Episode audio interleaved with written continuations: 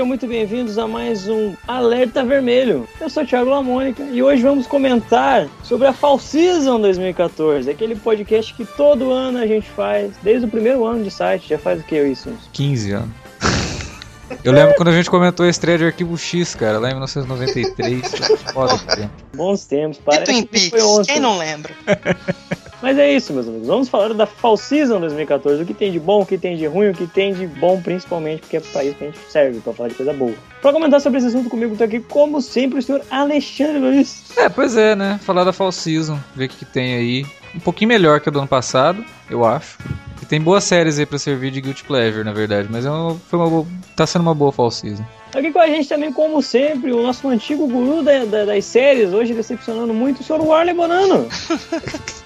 O tio guru. Tá bom, ok. É uma fall season que, assim, eu não sei se é porque eu já não aguentava mais fall seasons que eu não conseguia terminar de ver os pilotos, porque tudo era muito sofrível. É uma, é uma fall season que me deixa feliz. Apesar de 90% das séries eu não continuar. Mas a vontade, eu não ter a vontade de me matar durante o piloto, eu já acho que é um, algo a ser é um- comemorado.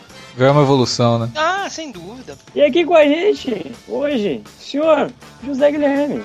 Bem, como o Orla disse aí, é uma fall season que você não tem vontade de se matar quando tá vendo os episódios. Porém, a vantagem dela em, em relação à fall season anterior é que teve menos piloto. Por isso você tem essa diferença aí de que acha que os episódios não foram tão ruins. Mas pra falar a verdade, eu também achei essa fall season bem mais leve com relação a coisas ruins. E eu praticamente tudo que eu vi, eu continuei. Quase todos os pilotos eu assisti. Tanto é que a gente já tá quase na com dois meses de fall season e só veio um cancelamento até agora. Exatamente. Vamos comentar então, meus amigos, sobre as séries que estão tirando nosso sono diariamente.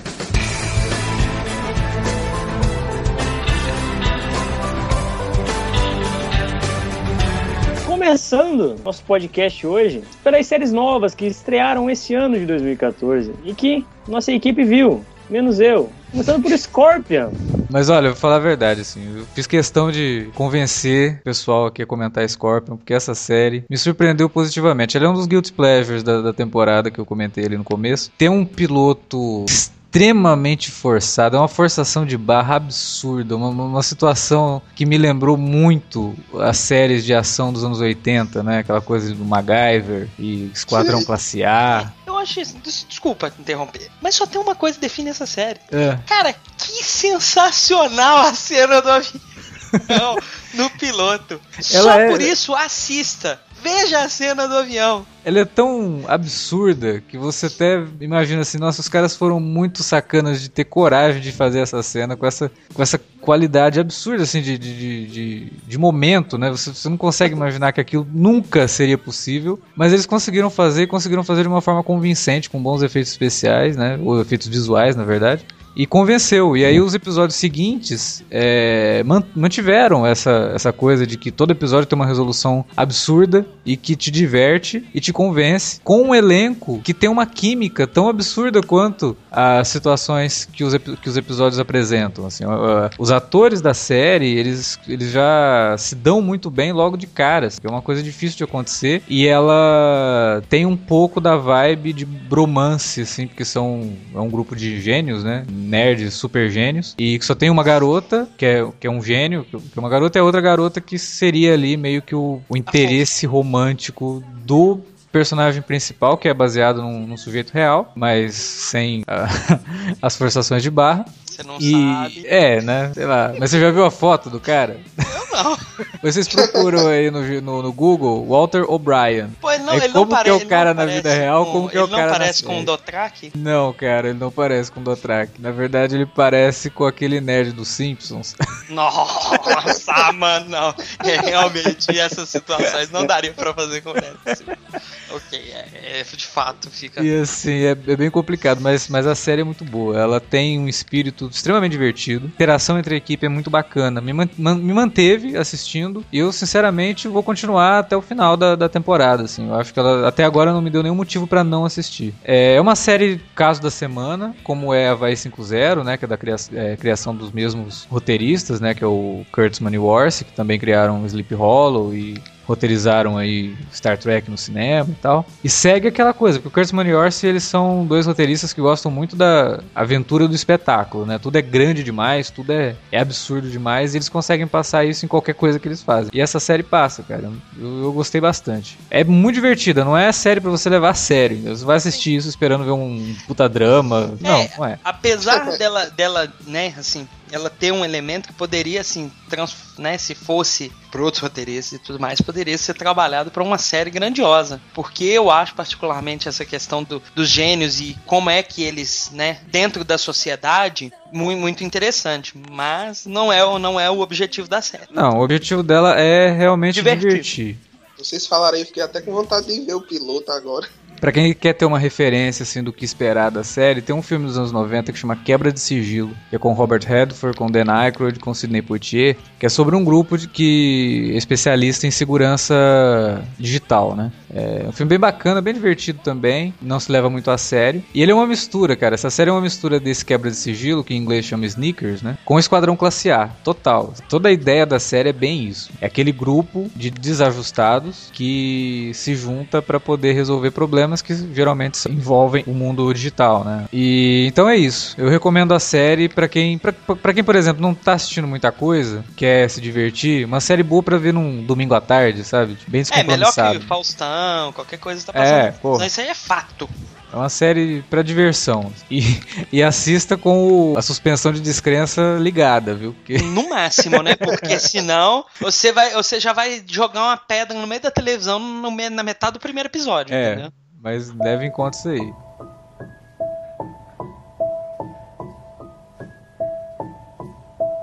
Won't you come see about me? I'll be alone, dancing, you know it, baby. Bom, vamos pra próxima. O Orly assistiu também o piloto de Stalker, que tem a ex-Nikita. Cada vez mais magrinha, coitada. Eu, eu acho que fa- eu acho que ela mora em algum lugar que falta comida. É, Essa é a do Kevin Williamson. É, pois é. então, né? É, Do criador de The Following. É, é, Kevin Wilson, eu tento gostar dele. Não, não tem jeito, dele. cara. Esse cara eu acho Mas que ele, ele- ganha. O salário dele é baseado no plot twist, né? Exato, não tem condição. Mano, no primeiro episódio já inventou uns quatro plot twists e no final todo mundo é Stalker. Sabe? É esse o resumo da série. Todo mundo ali é Stalker, até os policiais. Você vê que a Nikita curte alguém stalkeando ela, ela entrou porque alguém stalkeava ela, o outro é um Stalker. Porra, mano, que inferno! E ele, ele não deixa sossegar, cara. Ele coloca um plot twist atrás do outro. Porque ele- eh, depois que ele te revela que o cara é Stalker, ele tem que revelar de quem que ele é o Stalker. Porque você achava que era de uma pessoa, mas é de outra. É, entendeu? Você fala, ah, cara, não dá, não dá. Eu ass- assisti o piloto assim, mas essa eu vou dispensar. Não, não, não vou perder meu tempo com isso, não. Apesar de eu gostar dos dois protagonistas, mesmo a, toda a canalice do Dylan e a Nikitinha. É, o Dylan, Dylan Nikitinha, McDermott, cara. O Dylan Mc- na, na fall season passada, ele, ele Estrelou aquela brilhante cena. Mas o Nossa. Dylan, ele é o, o canalhão, o canalhão das séries. Ele É, tem que mas, fazer... mas puta, cara, é foda. Na fall season anterior eu já reclamei do cara aqui naquela série que ele fez lá, que ele reconhece o, o assaltante do banco a 30 É, metros pelo- de distância pelo é. sapato do cara, sabe? Mano, eu, eu, eu, eu só, eu só não falo que ele é um merda total, porque ele era, ele era muito bom em The Threat. Então, eu É. vou dar esse desconto pra ele por causa disso, sabe? mas as, as últimas participações É. dele em série, assim, você vê que é, É sempre o tristeza. mesmo personagem, né, cara? Sempre o mesmo cara, assim. Talvez não em Dark Blue. Dark Blue eu até gostava dele. Eu achava ele. Ah, da, da Blue. Na, na segunda de American Horror Story também ele tava, tava bom. Ah, é verdade, né? Ele participou de American Horror Story. Não, mas em American Horror Story ele, ele, ele foi bem, né? Na primeira também eu gosto dele. Também. Mas na também, primeira, na por primeira. quê? A função dele é ser o canalha. Então não tem como dar errado. É, e tem aquela questão também de que American Horror Story é uma série bem estilizada, né? Então os personagens têm mais liberdade. Mas quando ele vai fazer É, papel é de verdade. policial, cara, é sempre a mesma coisa. Não, não tem jeito, ele não, não consegue passar outra coisa. E, e a Nikita também, né? Mas eu gosto, mas ela, eu gosto dela. Eu, não sei, eu gosto dela. É, por que será, né? Que você gosta dela? Não, eu não sou muito chegada a mulheres muito magras, não, mas ela tem alguma coisa especial. Ela, ela é carismática, né? Mas ela não, não, não difere muito da Nikita, o personagem que ela faz, sabe? O estilo, a forma como ela trata as pessoas, isso é bem, bem parecido. Mas não, sei, não consigo perder tempo com, essa, com a série desse cara, não. A gente já devia ter aprendido, não devia nem ter assistido, né? Era do criador. Não, ah, é o que eu falo, cara. Eu, eu gosto dos filmes do Pânico. Eu gostava de The Vampire Diaries enquanto ele escreveu. Era, era uma boa série. É, acontece, né? É a vida.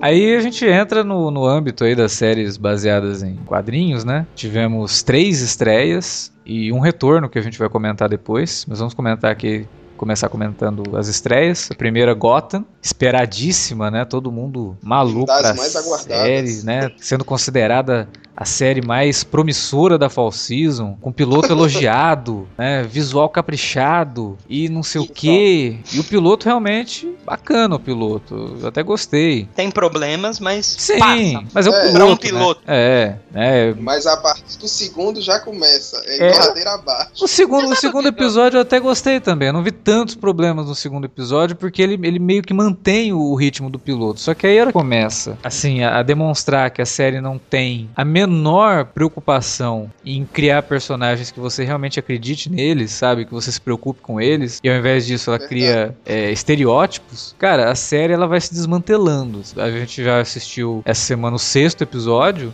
Tá cada vez pior a série. Ela não sai do lugar. Os personagens sempre agem da mesma forma. Os casos que eles investigam da semana são ridículos, né? E que não teriam nem motivo de estar ali, já que a série tem uma história contínua, uma, uma trama principal que não, não é dado a devida atenção pra trama. Parece que a série nem confia na própria trama principal e precisa ficar utilizando assassinos genéricos em todos os episódios. Cara, é sofrível a série. E é uma pena, porque a série é muito bem produzida, tem um elenco muito bom. Donald Logue, né? O Ben McKenzie, o rapaz que faz o Pinguim, né? O Robin, Robin Taylor. Até, até, até a Jada Pinkett Smith, mesmo estando canastrona, eu acho ela boa na série. Ah, não dá, cara. Eu- é, talvez se ela não tivesse diálogos tão ruins, É. poderia. Porque os dois primeiros episódios eu gostava, assim, do que ela passava. A partir do terceiro é que começou a desandar. A personagem dela em si. Pois é, é, começa, sabe, você vê que, pô, tinha potencial, mas não, não desenvolve, não rola, não rola. E ficam fazendo muita alusão ao que vai acontecer e não se preocupam com o que tá acontecendo na série, sabe? É, Tem que ficar é batendo, martelando na cabeça do espectador que, ó, daqui 15 anos o Batman vai surgir nessa cidade aí. Beleza, Aí dá, que... raiva de quem, aí dá raiva de quem chega e diz: Minha gente, é claro que uma série sem o Batman não daria certo. Não é isso, minha gente. Não, não é isso, muito. não é isso. Nada a ver. Não é, não é por isso, não. Tanto que a HQ, né, Gotham Central, Batman deve ter aparecido em umas 5 edições no máximo, e a HQ teve 50, 45, sei lá. O grande lance da, de Gotham Central era justamente mostrar o relacionamento dos policiais, né? E você vê Gotham Central pegando temas ali que ela eh, desenvolve muito bem, como a homossexualidade da Montoya, que na série aqui é desenvolvido da forma mais caricatural possível. É, É, conceituoso. preconceituosa, cara. Porque a a menina lá, ela tem que ser a lésbica que faz parte do passado sombrio da namorada do Gordon. Ela não é a lésbica, não. Ela faz parte do passado sombrio, quer dizer, um troço que ela quer esquecer como sendo uma coisa ruim, né? Como... É o, total, é o total oposto de Arrow, né? Da temporada passada. Pois é, você vê em Arrow que lidou com o negócio de uma forma tão interessante, até com o pai da, da Laurel, né, e da Sarah, falando, bom, interessa pra ela que ela tá feliz, né? Tô nem aí se é mulher ou não é, ela Mas tá é a feliz. Fox, né? Eu quero ver felicidade. É, aí entra aquela coisa da Fox. Cara, a série me, tá me incomodando muito. assim. Ela coloca a violência da forma mais explícita pra falar assim: olha como nós somos adultos, olha como nós somos maduros. E não é, cara. Olha como nós somos maduros, mostrando que um assassino que mata as pessoas com um balão, sabe? como assim, cara? Vocês- É, você sabe o que, que é, mano? Eu acho que assim, toda série que a gente cria expectativa, com a Fox ultimamente, ela olha e fala assim: agora é a hora de trollar. Nós vamos sacanear até a última via. Não, mas olha só, eu criei expectativa com uma série que no fim ela até me, é, me satisfez, que foi Almost Human. Sabe, foi uma É, série que pra mim ela funcionou muito bem Não. e fecha até uma história, ela, ela se encerra. Eu só não, só não gostei que a The final eu- deixou a desejar em si pra mim. Mas, Mas, mas eu o falo. conjunto da obra eu gostei. Mas eu falo no, no geral, não, eu não falo é porque a gente criou expectativa com Almost Human, porque a gente é fã de Fringe. Eu tô É. falando séries, tipo, séries que criou-se o hype mundial, digamos Ah, sim, é, Gotham, Go- nossa, cara, Gotham, Gotham e The um- Following. É. Sabe? Eu tô querendo entrar nessa linha. E foram duas, acho que as duas séries que a Fox deve ter gasto uma fortuna pra fazer o, o marketing, assim, porque Gotham, cara, tava incrível. Os caras estavam fazendo um marketing absurdo da estreia, tanto que foi um- uma audiência gigantesca, né, no, no primeiro capítulo. Mas é isso, eu vou continuar assistindo porque eu sou muito teimoso e gosto muito do, do universo de quadrinhos, cara, porque, sinceramente, se fosse qualquer outra série, eu teria parado no terceiro episódio. O Assassino do Balão, pra mim, foi... A gente fica na esperança, né? Não, esse do balão foi, foi, Do foi, balão. foi- foi Puta mortal, merda, cara. e isso é o que? Super-Homem com um homem de brinquedo? Não, Não, cara, porque é- tá, tá parecendo Não. isso. Eu, eu não hora- vi, mas. A hora que o cara me fala nesse episódio que tudo que sobe desce, eu queria quebrar. Nó, que, nó, esse cara realmente é um físico. Não, e o- Nem o- meteoro, Cara, é o cara teve que falar isso pra um detetive, mano. Como Pois que- é, o cara Não. teve que falar isso pro, pro Gordon. O Gordon achou que Gente, o cara fosse subir o balão e não fosse voltar nunca mais, sabe? Depende, né? Depende. O do padre a gente não sabe até de onde, tá. Às vezes o, o do padre subiu, subiu, subiu, ele foi pro céu. filho. Inclusive, inclusive fizeram referência. Sacanagem comigo. Sério. É, um dos caras que o assassino do balão mata é um padre, cara.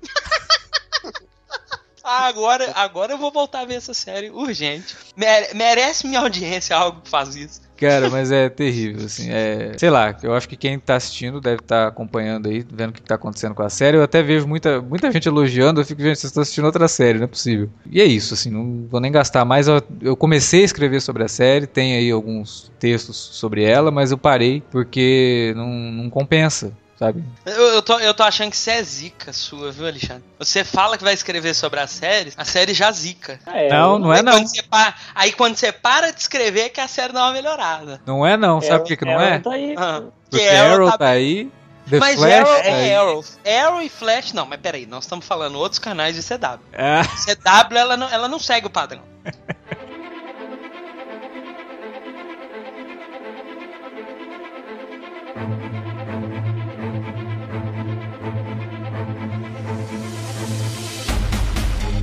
Então vamos- aproveitar, deixa aí comentar The Flash, série Então derivada de Arrow. CW vai ter que contratar o Alexandre pra salvar as séries. né? Começa a escrever sobre The Vampire Diaries, vai que melhora.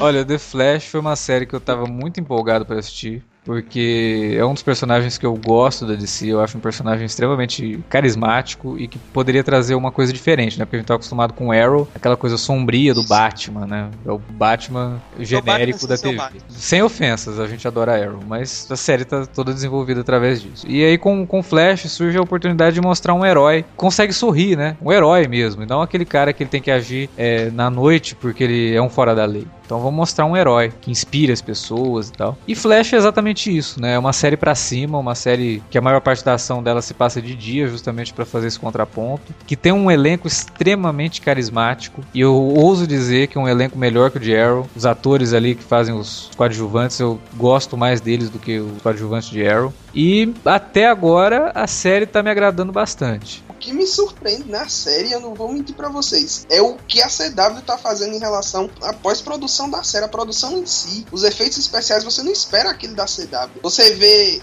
por exemplo, Agents of Shield vindo aí, a, a gente esperava efeitos grandiosos, mesmo sendo uma série, mas não vê isso. Em Flash, nesses três episódios foram muito bons os efeitos. As últimas cenas de luta dos três últimos episódios é daquele de você bater palma e ficar impressionado por estar vendo aquilo numa série de TV. Principalmente quem era acostumado até Smallville na CW.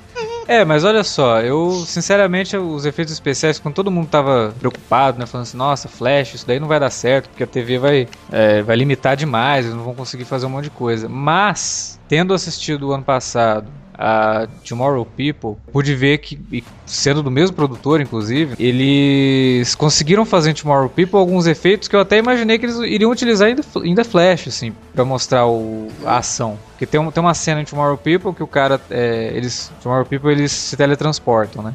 E tem uma cena que ele precisa se teletransportar bem rápido pra desarmar bombas ao mesmo tempo, né? E foi uma coisa assim bem The Flash mesmo. E eu falei, porra, se eles conseguirem reproduzir isso em Flash, mataram, é isso aí. Vão conseguir acertar nos efeitos da série. Então eu nunca duvidei que eles conseguissem. Mas eles me surpreenderam por até superar o que a gente viu em The Tomorrow Isso. People, né? É, são efeitos muito bons. Eles estão utilizando bastante personagem digital, né? O Flash, várias vezes que a gente vê ele correndo, é um, um boneco digital, mas é um boneco que convence. O que eu gosto na série, ao contrário de Gotham, é como ela dá valor pros personagens que ela tem, né? Que é uma coisa que Arrow faz, mas The Flash parece que tá, assim, tudo aquilo que os, os produtores e roteiristas de Arrow aprenderam ao longo de dois anos, eles já começaram, assim, com os dois pés no peito, assim, com, com The Flash, sabe? Vamos pegar esses personagens e desenvolver eles ao, ao máximo mesmo. né? Mesmo que pra isso a gente não trabalhe tão bem os vilões, que isso é um problema que Arrow tem e The Flash vai ter também, isso daí eu já tô até conformado. É, os vilões acabam ficando um pouco em segundo plano ali, é só uma ameaça que ele tem que resolver. Mas o que realmente importa é toda a trama do, do, do Barry Allen, é a trama do, do, do cientista, né, do Dr. Wells, que a gente não sabe o que, que é ainda. Né, é a trama da, da Iris, é a trama do, do, do pai da Iris, que é um, meio que um pai adotivo do, do Flash. São atores realmente muito bons, cara. O, o ator que faz o Não Joe tem- West é excelente, e o ator que faz o Dr. Wells é muito bom também. Não tem como, é impossível você não se emocionar nos diálogos dele com, com o Barry. É o tipo de série que é legal você assistir com a família, sabe? Por conta desses Isso. diálogos dele com, com o Barry, que passa uma mensagem bacana, sabe? Não fica aquela coisa pra baixo, você me traiu, e essa cidade tá uma desgraça, e minha mãe deve, atua junto com o vilão, sabe? Aquela coisa de Arrow. De novo, né? Sem ser pejorativo é com. Arrow, a gente adora Arrow. Mas é, é pra baixo, né? O troço é pesado. E The É, toda Flash hora não. acontece alguma coisa pra jogar você pra baixo. Pois é, The Flash não, é uma coisa assim mais pra cima mesmo. Por, por mais que a série trabalhe dramas, mas ela trabalha dramas que eh, fica até uma coisa meio Homem-Aranha, né? É aquele drama que o cara tem que É. enfrentar pra poder evoluir. E, Flash é assim, legal, vale bem, tá valendo bem a pena mesmo. e assim, até hoje ainda dou meu braço a torcer, realmente, que é minha língua, porque, cara, o Grant Gustin, puta que pariu. Cara, pra mim é o Barry Allen. É, Me convenceu. Ele me Quero convenceu, o ator menino tá Barry foda. Realmente Ele é tá de bom, parabéns. O, o menino me surpreendeu, porque quando eu vi aquilo eu falei, não, isso não pode, isso não. não Eu tem, também, Não todos tem, isso não cabe, isso não cabe, cara. Não, não pode, isso não vai dar certo nunca. Parabéns, CW. Vocês ganharam, vocês acertaram na escolha. É, e o legal é que realmente, né, da, da mesma forma como foi com o Stephen Amell, o Grant Gustin, ele foi a primeira, primeira e única escolha dos caras pra fazer o papel. Então É. eles realmente viram no menino o que eles É. queriam, né? E estão conseguindo tirar isso dele. Isso é, isso é bacana. Uma boa direção tá- tá fazendo isso. A série ainda tem alguns probleminhas, mas eu acho que isso daí ela vai corrigindo aos poucos. É primeira temporada, esses primeiros episódios que são escritos antes né, da confirmação de uma temporada completa, eles geralmente não se arriscam tanto, né? Mas aposto que a partir do sétimo, oitavo episódio aí a série já parta pra desenvolver melhor ainda a trama central dela. Até porque a CW já garantiu aí a primeira temporada completa e tá com a confirmação quase dada de, de segunda temporada, né? Porque a série tá indo muito bem na audiência. Aí vai cada vez mais com eles misturando os universos ali das duas séries. É, isso também é interessante, porque as- é, eles, não, eles não fazem questão de, uma, de esconder que tá no mesmo universo de Arrow, né? Então esses crossovers vão acontecer pra jogar o, o público de uma pra outra e garantir aí uma audiência bacana para as duas. né? E é legal que não só em Arrow, né? Tipo, o próximo episódio mesmo dessa semana, que já vai ser semana passada, é só a Felicity que vai lá em, em Flash, tá ligado? Tipo, Eles podem pegar uma personagem só e tacar lá só pra fazer. E no episódio de Arrow, ela disse que ia visitar o Barry. Eu achei muito legal isso. É, exatamente. passada. Me lembrou, Mostrando- inclusive, o que acontecia com Buffy e Angel, né? Buffy tinha essa, essa, essa interação. É, você via um personagem dizendo, ah, eu vou pra Los Angeles encontrar o Angel. Aí no, no episódio de Angel, o personagem aparecia ali e levava uma coisa pra, pra série de Buffy pra poder resolver um problema que tava acontecendo em Buffy. né? Muito bom. E isso daí pode, isso daí vai funcionar muito bem, cara. Eu acho que quem acertou até agora pra errar do nada assim, eu acho bem difícil, sabe? Porque eles estão eles estão mostrando uma unidade muito grande e uma consistência muito grande na, na qualidade dos roteiros.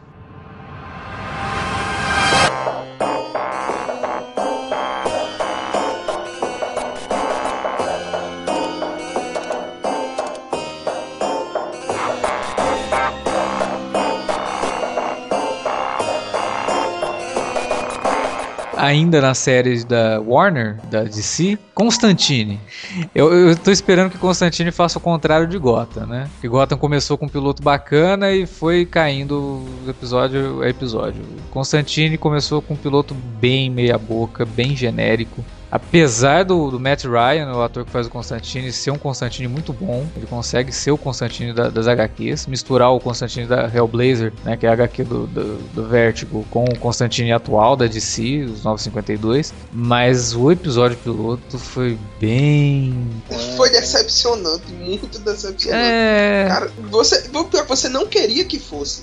Eu não, não, não escondo. Muita gente já pelo pelo promo, disse que ia ser ruim, mas eu dei meu voto de confiança, disse, não, vai funcionar, vai funcionar, mas não funciona. Quase nada, tirando o Matt Ryan, como o Alex disse, quase nada, praticamente nada funciona no piloto. É tudo muito forçado, tudo muito parecido com Supernatural nos piores momentos, essa é a verdade. E é muito genérico, né, cara? Aquela coisa assim, tipo, porra, já vi isso. Tá. O, o, o, lance dessas séries místicas, né, que envolvem demônios e exorcismo, é que ela é muito presa a regras, né? É, uhum. Quando o demônio surge, você tem que fazer isso. E para você exorcizar, você tem que fazer isso. E não sei o que e tal. E ele se prende muito a isso, já joga direto o espectador na, na, na trama do episódio, sem apresentar direito os personagens. E não, não me convenceu, assim. É o típico roteiro do David Goyer, né? É lotado de referências, mas não, não funciona muito bem, não. Vamos ver. Tomara que a série melhore. Eu, eu li hoje, né? Foi revelado a sinopse do quarto episódio. É uma adaptação do Hellblazer número 1. Isso já demonstra que talvez melhore. Então, talvez. Tô, é, talvez. Mas no, no geral, assim, foi uma série. Pensa pelo lado bom, se não melhorar, vai ficar ruim de ver, vocês podem largar.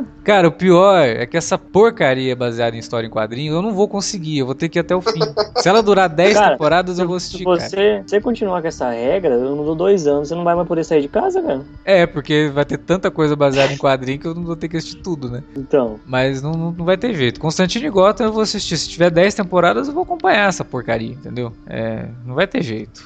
Talvez Constantine faça o que Arrow e The Flash estão fazendo, né? Com a ala de personagens místicos de si, a Zatanna, o Monstro do Pântano, o Desafiador. Eu adoraria ver o Desafiador na série. É, o Espectro já está confirmado, já tem até ator já para interpretar. Então, sei lá, ela tem futuro. Só resta saber vai se. Vai que David... vai, né? É, vai que vai. Só resta saber se o David Goyer vai deixar acontecer, né? Porque ele, ele é um entrave, cara. O David Goyer é assim, ele tem que ter um bom diretor para poder levar o roteiro dele adiante, sabe? Se ele tiver é só o cara ali que vai fazer o que ele escreveu, cara, complicado.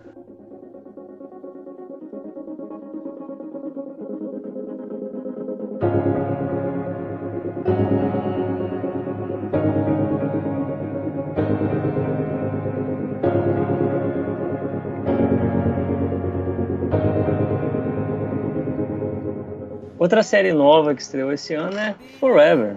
Forever, que já tá passando na Warner no Brasil também, né? Aliás, a maioria dessas séries que a gente comentou já, já tem data. Já, é, Scorpion ainda não começou, né? Stalker eu acho que começa.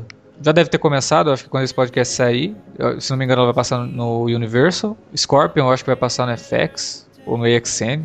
Procura Agora, aí no catálogo da sua operadora e boa, pô. É, procure aí que tá, tá estreando. Agora, é, Forever já tá no quarto episódio aqui no Brasil, lá fora já deve estar no sétimo. E é uma série que também me chama, vai ser meu outro guilty pleasure dessa, dessa temporada, que é com o... Esse cara gosta de coisa ruim. Não, não ela não é que ela é ruim, cara. Ela não é ruim, não, não. entendeu? Mas ela não tem nada, ela não tem nada de diferente, sabe? Eu, eu já vi essa série com Highlander, mas tu falou tão mal do piloto no Twitter que eu pensei que tu só tinha visto o piloto, não sabia nem que tu tava continuando. Não, eu continuei. O piloto, assim, ele, ele, O piloto, cara, foi bem complicado, porque eles tentam copiar o corpo fechado na trama. É, e ele mistura muito, assim. A ideia do, da série é muito Highlander. Tipo, o cara, ele é um médico que há 200 anos descobre que não pode morrer. Quer dizer, ele até morre, só que ele volta. E aí ele se torna médico para poder estudar as diferentes formas de morte e tal, e ele acaba virando legista. E ele é um cara extremamente. Então ele mistura Highlander, ele é um cara extremamente inteligente. Então ele mistura Highlander com Sherlock Holmes, sabe? Tipo, ele, ele conta a tua história inteira só de te observar. É muito Sherlock Holmes. E o cara é inglês, pra não dar nada. E.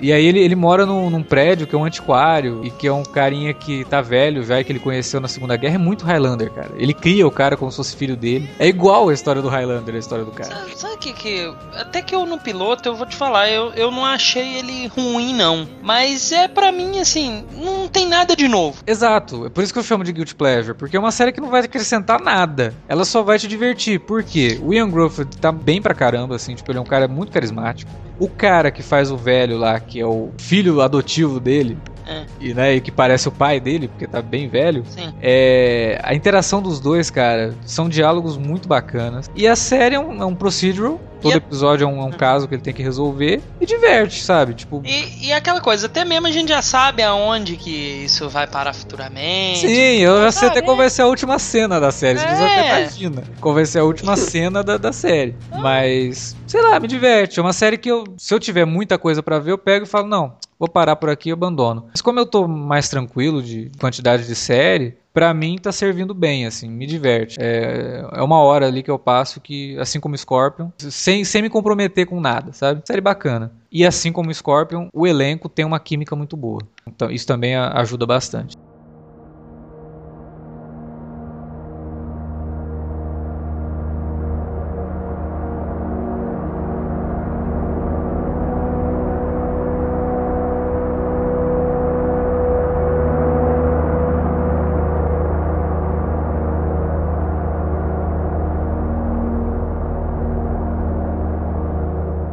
Próxima série é Grace Point. Na verdade, é uma das séries mais bizarras que estrearam nessa fall season. Porque, tipo, pra falar a verdade, eu, eu, eu posso estar sendo leviano em falar isso, mas Grace Point foi a primeira série. Como é que eu posso dizer? Foi a primeira série plágio que eu assisti na vida. Porque é diferente você fazer um remake de uma série, de você copiar a série cena a cena, quadro a quadro, diálogo. As câmeras rodam no episódio da mesma forma que as câmeras rodam na série original. Isso é muito bizarro. E o pior, o protagonista é o mesmo da série original. Mas aqui, por que não? Pra que, que você vai arrumar um outro cara e falar assim: olha, você tem que fazer um trabalho? É o seguinte. É assim, assim, assim. Você chegar pro cara e falar assim: sabe aquilo que você fez lá na Inglaterra? Faz a mesma Cara, coisa E o aqui. pior, ele, acontecendo ele com tem, parece pessoas. que ele tá com preguiça de repetir os diálogos. Na, pelo menos na série original, é a forma dele falar era mais dramática. Aqui não, ele tá. Vamos lá, falar o que eu já falei uma outra vez. É desse jeito a série.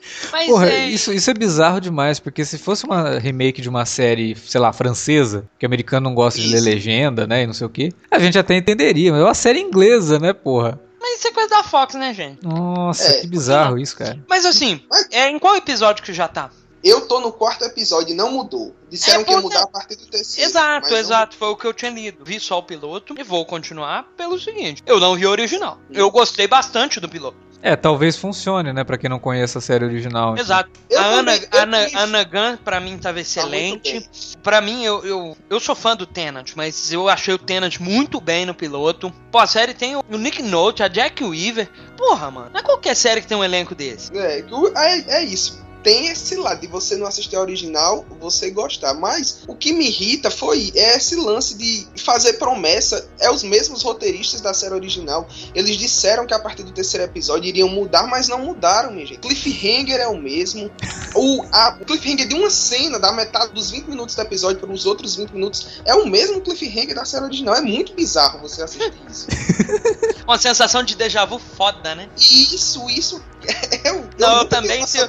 Se eu tivesse visto a original, eu também estaria nessa mesma situação. Eu, eu entendo completamente. Mas, mas assim, a vantagem é que quem quer assistir, assiste, aproveita, torce muito. Eles dizem que vai ter um final, mas torça pra não ser trollado igual fizeram com The Killing. Porque É. essa série não vai ser renovada. A audiência tá uma bosta e isso vai ser cancelado. E ainda, pelo menos, eles anunciam a série como uma event series, né? Só uma É. minissérie em 10, pa- em 10 partes. E isso é bom. É, mas, tipo, eu vou assistir porque só são 10 episódios. E, tipo, eu assisti a original. A original foi, foi renovada pra segunda temporada. A segunda temporada estreia agora em janeiro. E é só pra você fazer um contraponto mesmo e eu esperar que tenha pelo menos um assassino diferente no final, né? Imagina que se é o mesmo ser. assassino.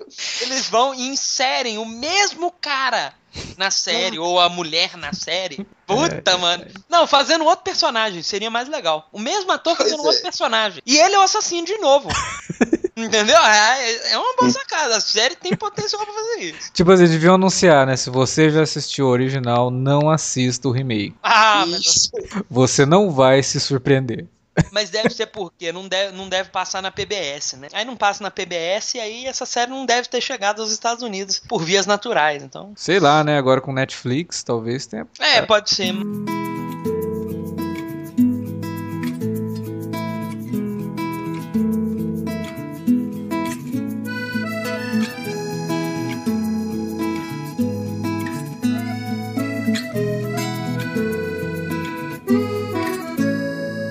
Tem uma outra série que o Zé Guilherme tá vendo também, que ele tem elogiado bastante.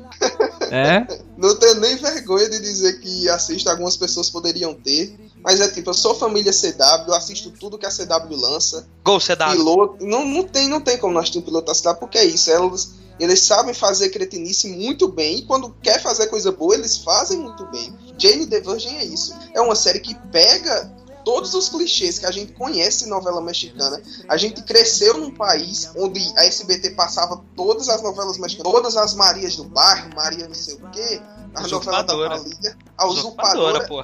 Inesquecível. Cara, cara, o piloto da série, eles usam, utilizam clichê, esses clichês de uma forma tão genial que não tem como você não terminar o piloto feliz de estar assistindo uma coisa daquela. A série conta a história de uma menina que é virgem e ela vai se consultar, só que o que é que acontece? Ela é inseminada artificialmente por engano.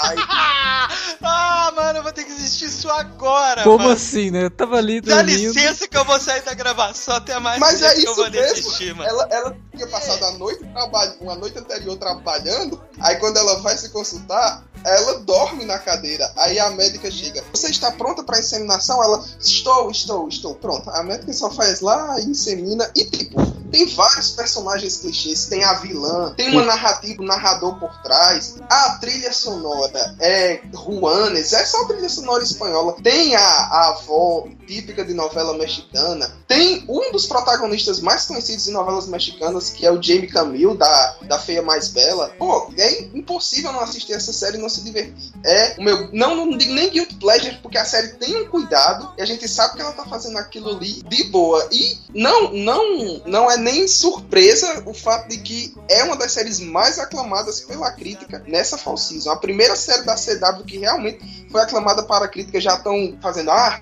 vai vir indicação aí para prêmio futuramente. CW vai calar a boca do pessoal porque vai estar prêmio, isso é certo. Cara, como esse mundo dá voltas. Pois eu é. vivi pra torcer pra CW ganhar A uma gente- coisa. Eu quero ver A isso. gente viveu, a gente viveu para ver uma fall season onde todas as séries que a CW lançou são séries de audiência, séries de qualidade e séries bem vistas pela crítica. Cara, esse mundo nosso tá perdido mesmo. Tá todo virado. né? Mas olha só, eu acho que isso daí é uma coisa que dá pra explicar, né, gente? O CW é um canal jovem. Não jovem pelo público, mas jovem de tempo. Não, né? e- Então ele foi maturando. Você vê que, pô, Arrow fez uma primeira temporada há dois anos, há três anos, né? Uma primeira temporada bem bacana. E que você via, você falava, Uhum. pô, o pessoal tá com, com, com preconceito por ser série do CW. E por mais que ela tenha elementos de série do CW, né? O cara tem que aparecer sem camisa, aquela, que é pra chamar o público. Você não vê mais aquela coisa assim, olha, vamos pegar personagens que estão saindo da adolescência, né? Você vê o Isso. Oliver Queen, não, o cara tá com 30 anos. E assim, eu, eu posso estar enganado, mas eu, eu, eu penso que talvez a CW possa vir a evoluir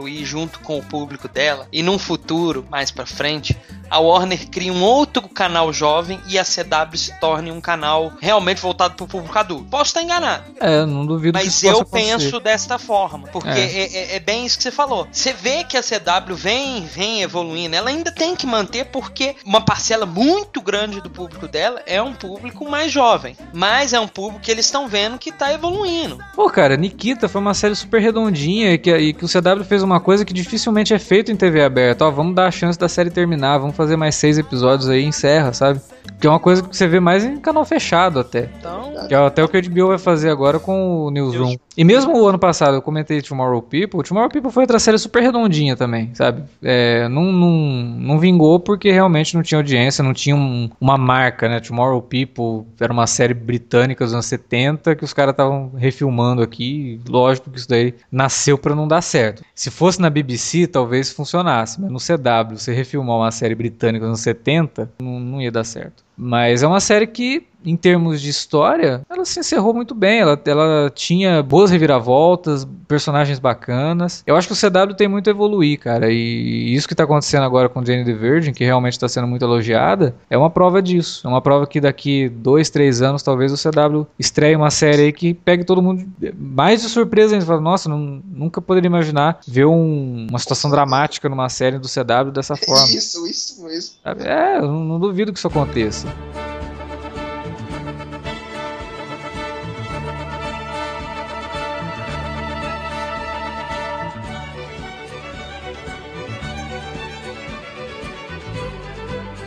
O que, que é essa A2Z? É a versão seriada, assim, não, não, não é, mas é porque a gente brinca. É a versão seriada de 500 dias com ela. Mas ah. eu vou revelar por que é que eu assisto. Porque quem narra a série é a Kate Saga. Ah. Pô, eu, assistiria se ela, sei lá, Se cantasse ela fosse ou a mãe de alguém, né? E sobre o que, que é a série, exatamente? É, é, a- é a história de um casal que a gente vai. Eles são bem diferentes, Andrew e Zelda. Por isso que A to Z. A gente Ah. vai saber. E eles. Aí começa com a Kate Saga narrando. Eles namoraram por tantos dias, tantas semanas e tantas horas. E a gente vai saber de A a Z como foi que foi esse relacionamento. Tá. é que Mas é porque a condução do. É, o que pegou, o que a público tá gostando, é porque a condução dos episódios é muito parecido com, com o clima de 500 dias com ela. O Porque, público tipo, tá até- dizendo é ele, né? Hã? O público Não, tá dizendo não. é ele. Mas É o público transferindo, que tá assistindo. transferindo a culpa pro público. O público tá gostando por causa da. A audiência tá boa, não tá? Mais ou menos. Mas pelo menos que chega até o Z, pra gente saber o que termina no Z. Que fase. Mas é legalzinho, é, é, é o Guilty Pleasure da temporada. De comédia pra mim é A to Z. Tô vendo que esse pessoal tem mais guilty pleasure do que série que realmente gosta É, que- É, então. é, é porque E, também essa, essa uma temporada coisa. de comédia, assim, tá, tá meio russo, né? Mas é comédia de 20 minutos ou 20 é minutos. de- Ah, tá. Ela é mais, mais, mais na linha de sitcom, né? Só que- Uhum. Eu vou te falar, é, nossa, eu acho que não teve nenhum piloto que você falasse assim de comédia. Nó, esse aí me fez rir muito, hein? Ah, tem, tem selfie, né? Nossa, que horroroso, Selfie? né? Eu- Olha, eu amo, a- Nossa, eu amo a. Karen. Eu amo. Eu amo aquela menina. Mas não dá, porra. É muito ruim. Puta É, merda. selfie foi bem fraquinho, então eu não, não aguentei, cara, não É aguentei, assim, achei um muito piloto ruim, muito muito ruim, muito ruim. bobinho, sabe? Tipo, não, não sei, não, não, não fede nem Ah, eu cheira acho que pra só mim. tem não- mais um também de comédia, né? Que é o tal do McCarthy's. Acho que é uma família de irlandeses, não é um negócio assim? Tem isso, essa daí eu não. Acho que vai chegar essa semana. Vai... É, Mas esse provavelmente vai ser sucesso. Vai vir logo depois do horário de Jonah Hoffman, já vi. Mas diz que a Hum. pior de todas é a tal da Blackish, que vem depois de Modern Family. Black Conta a história. é bem ruinzinho mesmo, sabe? A ideia até que ok, mas nossa, é bem ruimzinho. Mas tem a outra lá do outro de um cara lá que é comediante. Mulaney. Nossa, puta, e- esse é o, esse é o Louis cagado. É o pior piloto da Four Season, de longe. Esse é, esse é ruim. Esse é o cara que queria ser o Louis e falhou na vida. Fresh cut grass, one cold beer. Thank the Lord, I am here. É, Red Band Society, o que, que é isso? É o que o povo diz. É Glee no hospital. Nossa! Hein? É quase isso. É quase Mas não, não, não, não, não. tem ninguém não tem É. ninguém cantando no hospital, não. Mas é a filmagem de uma série francesa. Também a Fox apostou nas refilmagens, né? Nessa, nessa Fall Season. É a filmagem de uma série francesa, onde várias crianças, elas. Várias crianças, assim, adolescentes e crianças, são internados no hospital. E, tipo, eles vivem dentro do hospital e a gente acompanha o dia a dia deles no hospital. Eles formam é, a sociedade da Pulseira Vermelha, que é a Red Band Society, e eles se apoiam de acordo com o que vai acontecendo. É com a Octavia Spencer, que faz a enfermeira principal que cuida deles, a enfermeira Mega A gente diz Mega Evil, mas não. Ela gosta deles, só que gosta dele, mas é, deles, mas, mas é bem bruta. Aí, tipo, um tem câncer, o cara, quem narra a série é o menino que tá em coma. Aí a gente vai acompanhando o dia a dia deles. Eu não tinha gostado muito O cara que narra a série, o menino tem coma. É, o, que- o menino que tá em coma. Cara, suspensão de descrença, entende isso? É, não. É, aí não, mas a, que- a série em si, o clima dela é, É bem, é bem legal, ela, ela te cativa muito fácil. O problema é que assim, a audiência tá uma bosta vai ser cancelada. Próxima. Então, Esse cara é nem- uma prega, eu não tô brincando. A, a série é, é- é legal, assim, eu vi o piloto, é, eu, eu gostei, me deu vontade de ver mais, eu não vi por falta de tempo. É ser. E ela se encaixa, se encaixa na, na Dramédia. drama, comédia, comédia. dramédia. Pena que pelo visto então vai ser É, a cancelada, né? audiência não tá boa, quer dizer, a menos tenha melhorado, mas acho difícil. Melhorou Então vamos lá. Não, né? Só piorou, né? I was screaming into the canyon at the moment of my death. Echo I created, I lasted my last breath. Então pra encerrar, as séries novas, né? Vamos comentar uma série aí de um canal premium, né? Que é The Affair. Todo mundo comenta na minha timeline do Twitter. Eu não assisti ainda, mas. Momento Silvio Santos agora, né? Todo mundo viu, menos eu, mas todo mundo tá falando muito bem. Então, com a palavra aí, quem assistiu Zé Guilherme e o Warley. O fato de a fé ter me pegado logo de começo é que é um drama bem construído e bem roteirizado e bem atuado. Mas Tipo, eu não sabia do que se tratava a história. Com meia hora, o piloto tem uma hora, com meia hora de episódio, a gente, repente o episódio muda e dá uma outra visão. Aí conta a história de, de um, um homem e uma mulher que se encontram no verão e começam a ter um caso. O piloto, a gente vê uma narração como se o cara tivesse numa terapia, ele falando lá pro terapeuta o que tá acontecendo, que ele conheceu essa, essa, essa mulher, como foi que eles tiveram esse caso. Mas de repente a gente vai descobrir mais pra frente que ele não tá numa terapia, ele tá numa sala de investigação. E, tipo, a primeira parte do episódio é sempre a parte dele, e a segunda parte do episódio é a visão dela. E a gente vê os eventos, os eventos vistos a partir do vista dela são totalmente diferentes dos eventos vistos a partir do ponto de vista dele. Fica uma coisa meio Rashomon do Akira Kurosawa. Hum. É, é fantástico, é, fantástico. E, e assim, lem- lembrou. Não, não teve como não lembrar de outra série desse ano que foi True Detective. Aquela sala de interrogatório. Eu lembrei em vários momentos. E, e, assim, é, é muito legal porque é, a gente é, tem duas visões diferentes e a gente não sabe até o momento quem tá falando a verdade, quem tá falando Isso. mentira. Se eles estão. Algumas, uma hora ele fala uma verdade, outra hora ele tá falando uma mentira. Então, na verdade, à medida que a gente for vendo, nós é que vamos criar a nossa própria verdade. Porque, pro- meia- porque dá a entender que provavelmente alguém morreu. Quem? É, a gente não sabe. E a dúvida paira no momento sobre isso. Então deve ter um, ter um, ter um quê de Gone Girl também, né? Pelo É, e assim, tem. o elenco é excepcional. Dominic West é o protagonista, a Ruth Wilson é, Wilson, é, é a nossa protagonista, e os coadjuvantes é a Maura Tierney, que é a esposa do, Dom- do personagem Dominic West, e o Joshua Jackson, que é o marido da personagem da Ruth Wilson. Olha só. Pô, mas, porra, cara, o Dominic West. Não, eu acho ele um puta de um ator, mano. Me desculpa, eu acho ele foda. Porra, não, não consigo engolir esse cara. Eu acho ele bem limitado, Eu gosto cara. dele bastante, cara.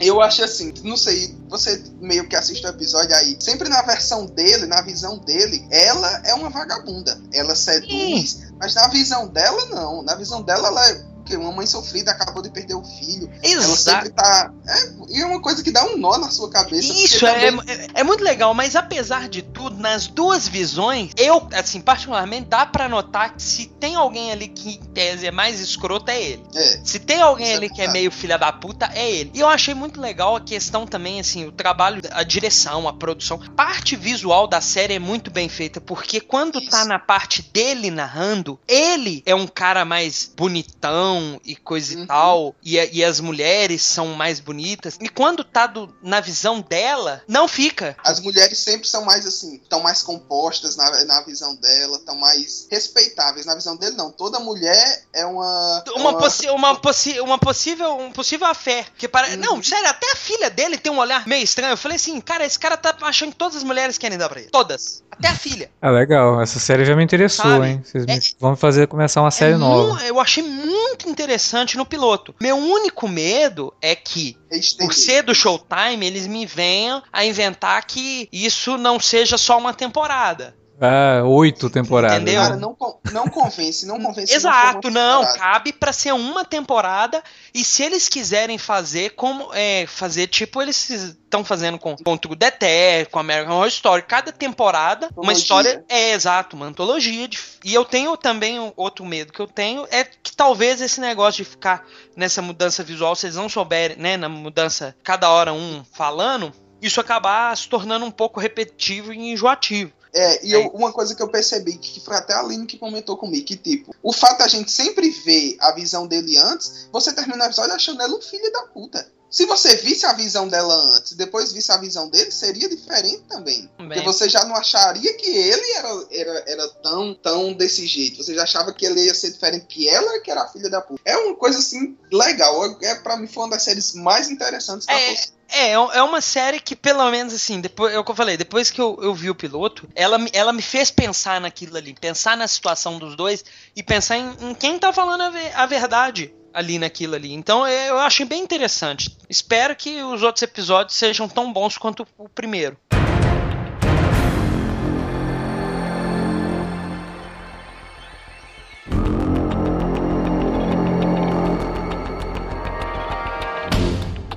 Bom, fechando esse bloco de estreias novas, vamos agora para o último bloco, onde a gente vai comentar os retornos das séries que a gente está acompanhando, como foram o retorno delas para essa nova temporada 2014-2015 aí, começando por Person of Interest. Essa série que a nossa equipe Nossa. sempre vê, sempre tá em pauta, em todos os anos ela teve em pauta. E que É. eu vi até agora só dois episódios dessa nova temporada, mas pra mim voltou muito bem, mantendo bem o ritmo e a qualidade que ela encerrou a temporada passada. Parece que vai fazer outro ano excepcional. Espero que se concretize. Pois é, eu tenho muito medo de, de série quando chega na quarta temporada, né? Quando chega na quarta temporada, ela costuma demonstrar alguns sinais de cansaço e de estagnação. Mas Person, ela consegue se renovar a cada temporada, ela consegue trazer coisas novas e eh, acrescentar novos desafios para os personagens. Com o final que ela teve na terceira, era óbvio que essa quarta temporada teria que mexer totalmente com o status quo né, do, do elenco. E funciona muito bem, cara, porque a gente tá vendo os personagens vivendo novas vidas, né? Fazendo coisas Que é muito é, bizarro. que a gente não imaginava.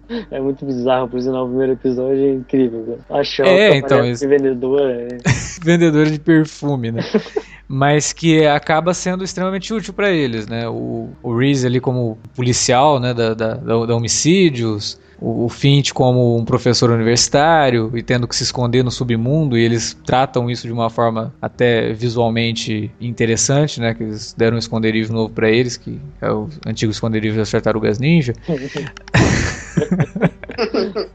um metrô abandonado, que é bem, bem legal, acaba criando uma- um clima né, de, de- de submundo bem interessante. E toda uma ideia de paranoia cada vez mais constante na série. O primeiro episódio dessa quarta temporada foi como quase como se o primeiro episódio mesmo, né? Uma nova série começando aqui, com uma, uma nova situação, né? E eles tendo que se adaptar a essa situação. E por enquanto tá indo muito bem. É o que o Thiago falou, eu acho que essa quarta temporada tem tudo pra ser tão boa quanto a terceira. Eu acho que a terceira é quase que unânime, né? A terceira foi a melhor temporada. Ah, sem dúvida, né? É, o que eu acho incrível é que Perso é sempre muito atual pro mundo que a gente tá vivendo no ano que ela tá se passando, sabe? É, ela sempre discute algumas umas coisas muito pontuais, trabalhando com, com ideias bem exageradas, né, de quase, quase sci-fi, mas que lidam com situações atuais, né, situação de vigilância, privacidade, né, quanto que o governo sabe sobre você e se você compactua com isso, você acha que você tem que viver numa sociedade opressora e essa é a única forma de você ter segurança e essa segurança interessa a quem? Cara, é, é muito interessante. Ela é uma série que, se ela se passasse no futuro, ela com certeza seria cyberpunk, né? Mas como o futuro já está aqui, né? Nós já estamos vivendo no futuro, ela não precisa lançar mão de um, de um visual de sci-fi, nada disso, né? Ela pode muito bem se passar no presente e lidar com todas essas situações que pra gente há 20 anos, com certeza seriam só uma ficção científica, né? Palmas lentas para Person of Interest. Ah, sim, Person sempre merece, cara. É uma série que até agora não, não nos decepcionou.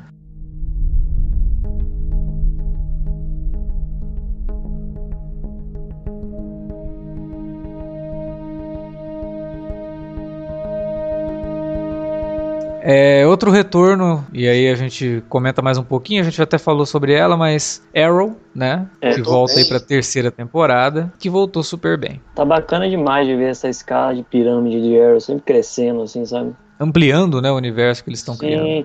A primeira temporada foi bacana, a segunda foi melhor, a terceira começou bem. E aí você vê uma série madura, né? A pessoa vem um, um season premiere, um cliffhanger fudido daquele de matar uma protagonista. Sacanagem. É, o posso- cliffhanger de final de temporada no começo da temporada, né? Isso mesmo. Pra você ver o tom da temporada em si. Pois é, e é bem um episódio assim que, olha, estamos confortáveis, agora nós somos heróis, por mais que estejamos pobres, né? Que ela tá lidando com isso, a questão do Oliver tá quebrado, e que cria um problema pra série, né? Porque aí você vê o Oliver ali com um arco, um novo arco ali, que tem tecnologia Autobot, né?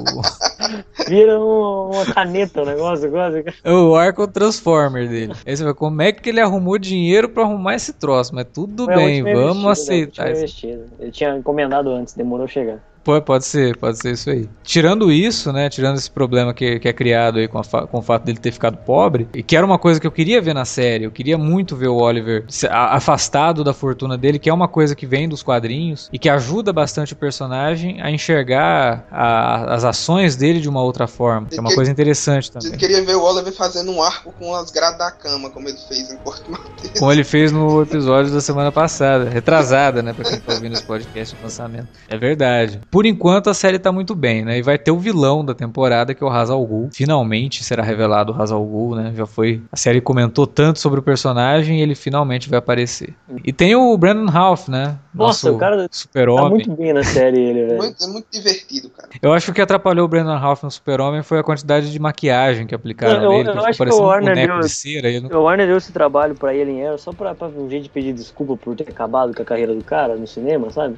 Coitado, né, cara? Pô, no Super-Homem ele tá durão, sabe? Ele não consegue. Não sei, parece que o cara não tem sentimento, não, não, não tem naturalidade. Em Arrow ele tá Tá solto, né? extremamente natural, muito solto. E as cenas dele com a Felicity são sempre muito engraçadas, né? E aí, num episódio anterior, que ele termina o episódio com um semblante preocupado, com umas coisas que ele vê ali e tal, e você já fica, ó, tem coisa com esse cara. Porque ele é o Ray Palmer, né? Nos quadrinhos, ele é Uhum. o, o Electron, né? E é isso, né? E vai ter o crossover com, com Flash em breve. Ah, outra, outra coisa que eu gostei muito nesse começo de temporada de Arrow, tipo, temporada passada a gente, os primeiros episódios a gente já tava com abuso da cara da Laurel.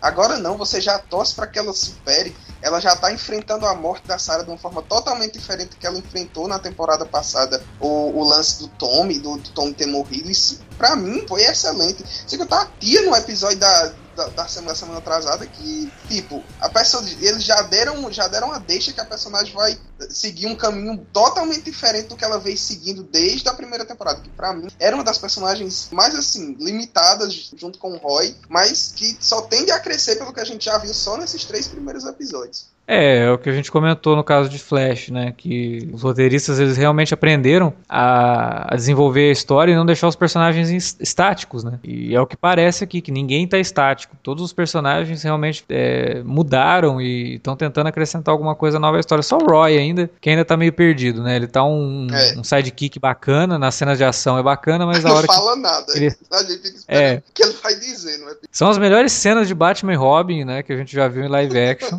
são as cenas de ação com o Roy e o, e o Oliver combatendo lado a lado. São, são muito boas mesmo. E o uniforme do, do, do Arsenal tá, tá muito bom, cara. O, o Oliver vai ter que dar uma- ganhar uma grana aí pra poder dar uma melhorada no uniforme dele, porque o do, do, do Arsenal tá muito bom.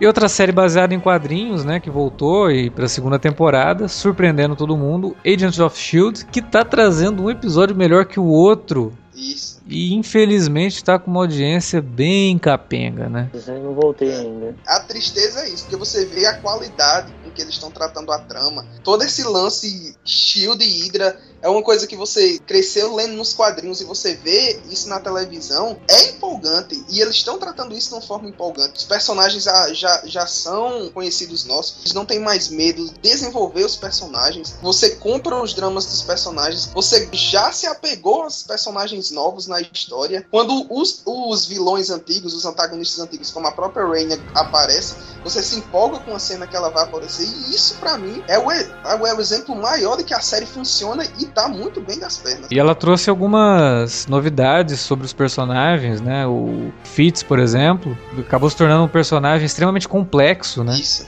Lá na primeira temporada era só o nerdzinho, né? É, e que agora se transformou num personagem realmente complexo, com, com uma personalidade ferida, né? E que agora ele tá tentando recuperar isso. A Sky também é uma outra personagem totalmente diferente do que ela era na primeira temporada. O Coulson finalmente eles não estão dando mais tanto destaque pro Coulson, porque, pô, tem um elenco enorme ali. Ficar focando só no Coulson, né? E numa coisa que parecia que eles nunca iam revelar, me parecia um erro. Foi uma das coisas que eu falei no meu último texto da, da, da série, que eu falei, não vou escrever mais sobre isso, porque é sempre a mesma coisa, né? Não que a série tivesse ruim na primeira temporada, mas ela simplesmente não mostrava é, que, ela, que ela iria melhorar. E o Coulson agora virou um personagem também diferente e que tá dando lugar para outros personagens. Eu acho que isso é fundamental, né? Porque quando você fala numa série que tem o dedo do Joss Whedon, é justamente isso, né? Que todos os personagens sejam bem desenvolvidos e que tenham tramas interessantes. E não estava acontecendo. Mas agora com essa temporada tá. Eles mudaram até o a textura da série, Uhum. sabe? A fotografia da série tá diferente,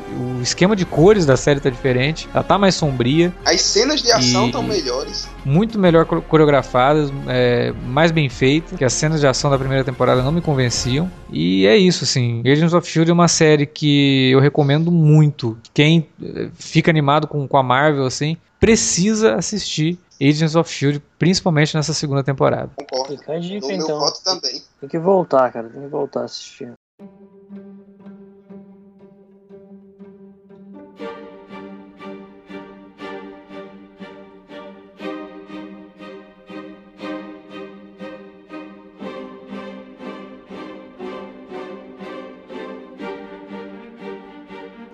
Alex falou agora aí, eu até nunca tinha pensado nisso, nesse lance das quartas temporadas de série. The Good Wife realmente, lá no seu quarto ano, passou por um- uma época sombria. Foi prime a primeira vez que The Good Wife capengou das pernas, mas É. depois que ela, ela superou isso, foi bola pra frente e a série só cresce. A sexta temporada é, sem sombra de dúvidas, uma das temporadas de TV aberta mais perfeitas que eu assisti na minha vida. Ah, e, aqui a, e a quinta é brilhante, cara. A quinta é brilhante, concordo também, a quinta é excelente.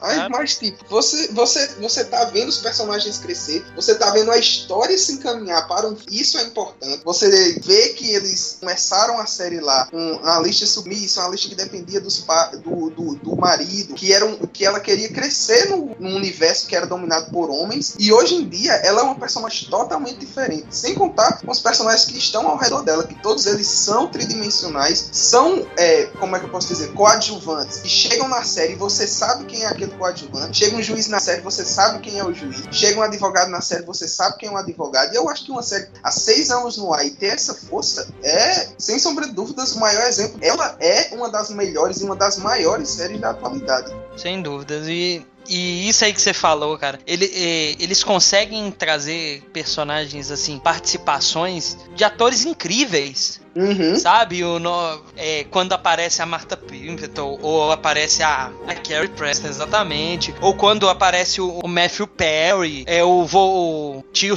o titio Soprano. Porra, cara. Só ator espetacular, sabe? Que, que manda muito e, e todos muito bem escritos, os personagens. Você já sabe como é que mais ou menos eles vão agir nos, nos episódios. A história evolui a cada vez. É, agora a gente, né, vendo se a, a lixa vai mesmo topar, como se diz, um pouco Concorrer. sair da. concorrer, né? Entrar pro mundo da política, algo que ela meio que. Não, não é que Sempre abomina, abominou. né? Mas. Não, ela disse o seguinte: ela disse que a política para ela sempre foi uma coisa suja. Por mais que ela seja uma advogada, ela sempre tentou ser uma advogada de uma forma limpa. E ela disse que a política ela ia se sujar ainda mais. É, Mas aí ela vai dar uma chance porque eles fazem a pesquisa lá É. e ela nunca, nunca se candidatou e ela ganha de longe de todos os candidatos que correndo. É porque, como se diz, ela, ela, ela sempre conseguiu, apesar de do que o marido fez com ela, ela sempre conseguiu contornar muito bem a situação. Então ela, ela ganhou, ela ganhou muita popularidade com as mulheres, com, com os jovens e tudo mais. E aí e ganhou popularidade por outros motivos com negros, com, com o público em geral, né? E aí ela, ela ganha mesmo. É excelente. The Good Wife sempre boa. Se, eu espero muito que anunciem um fim logo pra série. Eu não quero que a série se esgote, que ela termine no auge. Eu acho que isso tá perto de acontecer. Eu sempre vou estar comentando e sempre vou estar comemorando e falando o quanto é bom assistir uma série dessas na TV aberta. É, e, é, e é bom ver que, assim, né, ela, como, assim como Person of Interest, são duas séries que a gente vê que, de fato, os showrunners estão tão ali em cima do, daquilo, sabe? Eles estão sempre roteirizando, né, os King, em Person, o irmão do... Do Não, Nolan, gente. o Jonathan. É o irmão do o Jonathan. Então, assim, é- é- você vê que o cuidado com a série é maior e por isso os, os roteiros são melhores, são mais coesos, e- e- eles fazem mais sentido pra, Tem pra um algo direção, maior. É, exato. Você vê que tem um direcionamento. Não, não é aquela coisa, ah, chega lá pra 30 roteiristas e fala assim, ó, cada um escreve tal episódio, e começa aqui, eu quero chegar ali. Aí põe aquele tanto de encheção de linguiça, coisa que aconteceu aqui, daqui a dois episódios já não foda-se, não existe mais. Então, isso é muito bom. E eu acho que os canais deveriam fazer assim com todas as séries. Parar com esse negócio de. Óbvio que tem que ter outros roteiristas, mas o showrunner tem que ser realmente um cara que tá ali em cima daquele trabalho. Isso. O cara tem que se dedicar muito àquilo ali. Que nesse, a gente viu que nesse último, nesse último ano, em relação às séries de TV fechada, onde o showrunner realmente escreve todos os episódios, que foram as séries mais elogiadas pela crítica e mais queridas pela gente. True Detective, True Detective tá aí, Fargo tá aí, com todos os episódios roteirizados pelo showrunner. Isso é essencial no sucesso de uma série, na qualidade da série. É, Sons of Anarchy também, né? Tá aí. Isso. Breaking Bad, Mad Men. Você vê que são as séries mais assim. É, pô, se, se o cara não, não é pra ter. o- Se, o- se o cara é showrunner, não é pra ele ter a- o controle total da, da história que ele quer contar, então pra que, que ele tá lá, né? Faz muito sentido. Pra ganhar isso aí. dinheiro. É o problema que The Walking Dead passou aí, né? Por quatro temporadas, quatro showrunners diferentes e tá, tá seguindo, né? Só segue porque o povo é cego pela série.